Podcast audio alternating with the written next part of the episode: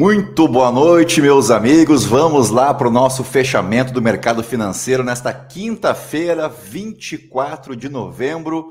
Um fechamento com bolsa para cima, dólar para baixo, recuo nos juros futuros, uh, um possível embarque aí do Pércio Arida, um dos pais do Plano Real, na futura equipe econômica do governo eleito e o principal de tudo, né? A estreia com vitória da nossa seleção brasileira com direito a show e a golaço, uma pintura, dois, gol, dois gols do Pombo Richardson, mas a gente chega lá, deixamos o menor para o final. Queria propor para vocês hoje um fechamento um pouquinho diferente, porque confesso, não tive muito tempo né, de preparar o fechamento de hoje, porque estava envolvido com o jogo da seleção brasileira, mas queria usar aqui o fechamento da Infomoney para a gente pegar então os maiores destaques da sessão de hoje.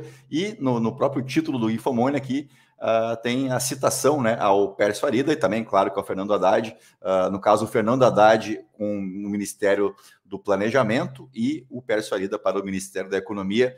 Esse foi o boato da quinta-feira, tá? Mas a gente chega lá. O Ibovespa fechou em, em numa alta forte hoje, considerável, claro, com uma, um, um volume financeiro bem reduzido, por conta do feriado nos Estados Unidos, né, o feriado de ação de graças por lá, que reduziu bastante uh, o volume de negócios por aqui, mas ainda assim, né, foi um, uma sessão e tanto. Uh, um, destaque também uh, ao IPCA 15, né, que saiu hoje de manhã, veio um pouquinho abaixo, levemente abaixo do esperado, isso se refletiu um pouco na curva de juros, uh, e esse otimismo, então, que voltou aí.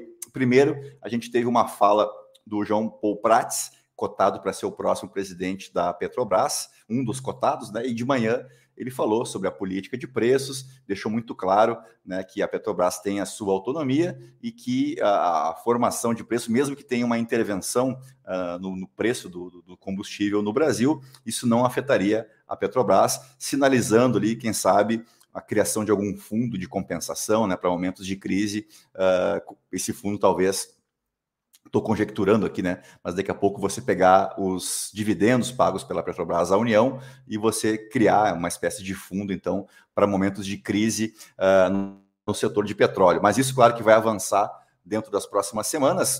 Uh, aqui realmente fez, fez preço, né? A sinalização de que o Pércio Arida, que foi presidente do Banco Central já, né? Ex-presidente do Banco Central, e ajudou bastante na idealização do Plano Real, que ele estaria possivelmente então numa dobradinha aí com o Fernando Haddad para integrar a equipe econômica do governo eleito.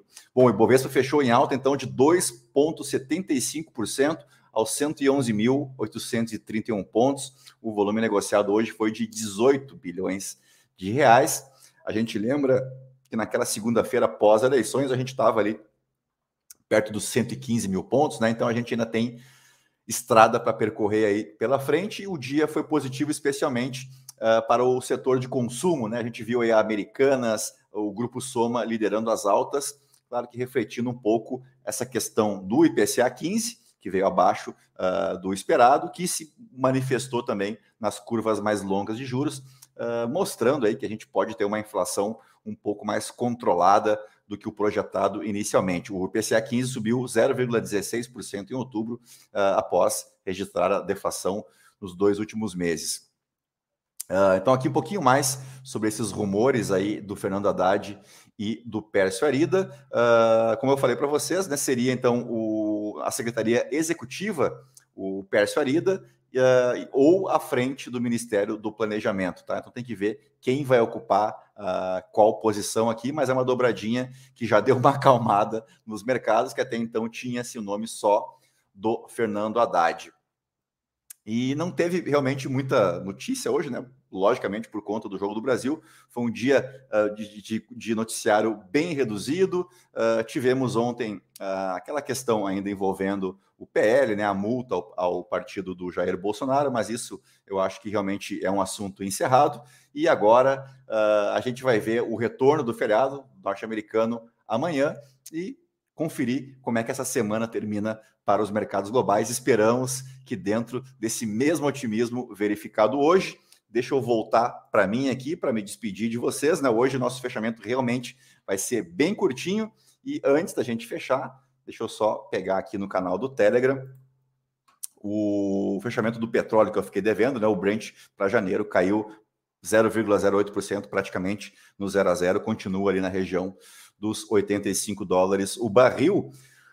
Vamos tentar dar uma resumida aqui no dia uh, de hoje de Copa do Mundo. Confesso que eu não consegui acompanhar uh, tão bem quanto outros dias, mas Suíça e Camarões ficaram no 0 a 0 Aliás, Suíça ganhou de 1 a 0 de Camarões, Suíça que está no grupo do Brasil, enfrenta o Brasil na próxima segunda-feira, só que em outro horário, uma hora da tarde, tá? Não vai ser às 16 horas. Brasil e Suíça, então, na segunda-feira. Uh, o Brasil lidera o grupo por saldo de gols, né? Porque fez 2 a 0 A Suíça vem na sequência com três pontos também, mas com saldo 1. Um. Uh, no outro grupo, que desse grupo aqui sai o enfrentamento do Brasil nas oitavas, Uruguai e Coreia do Sul, aí sim, ficaram no 0 a 0 e Portugal e Gana fizeram um jogo bem movimentado, bem interessante. Portugal venceu por 3 a 2 e aí o Brasil agora às 16 horas, né, um jogo que iniciou às 16 horas, venceu então a seleção da Sérvia por, por 2 a 0. A seleção brasileira jogou uma partidaça. Primeiro tempo um pouco mais nervosa, né, por conta da estreia, mas no segundo tempo o time se soltou e saiu barato. E a seleção da Sérvia, ao contrário da Arábia Saudita, né, que ganhou da Argentina, ou do Japão, que venceu a seleção da Alemanha, a seleção da Sérvia, se não é uma, uma seleção de primeiro escalão, ela facilmente fica ali naquele segundo bloco né, de grandes seleções, ocupa ali a 21 primeira, 22 segunda posição no ranking da FIFA. Então é uma seleção, sim, forte, interessante e, e muito importante o Brasil ter mostrado uma autoridade técnica, física, tática logo na sua estreia. Eu acho que foi um bom cartão de visitas para a seleção brasileira. Não ficou tão favorita assim, né? Continue falando aí de Espanha e de França e a gente vai aos pouquinhos acertando o nosso esquema tático. E eu acho que hoje ficou muito evidente que o Tite conseguiu armar a seleção uh, de maneira bem interessante para enfrentar uma seleção alta, uma seleção pesada, lenta, né? Mas de forte marcação. Deu tudo certo. 2 a 0 Brasil, três pontos na conta, e quem sabe na segunda-feira a gente consiga até confirmar já a nossa classificação, a depender do outro jogo entre Sérvia e Camarões. Uh, vamos ver o que a gente tem amanhã, sexta-feira. Temos País de Gales às 7 da manhã e País de Gales e Irã às 7 da manhã. Às 10 horas, Catar e Senegal. Às 13 horas, Holanda e Equador. E às 16 horas, Inglaterra e Estados Unidos. Esse foi o nosso call de fechamento desta quinta-feira, 24 de novembro. Eu agradeço demais a tua presença, a tua participação e a gente tem aquele encontro marcado amanhã cedinho com o nosso Morning Galo lá no Spotify. Então a todos uma boa noite e vamos Brasil rumo ao Hexa. Tchau, tchau.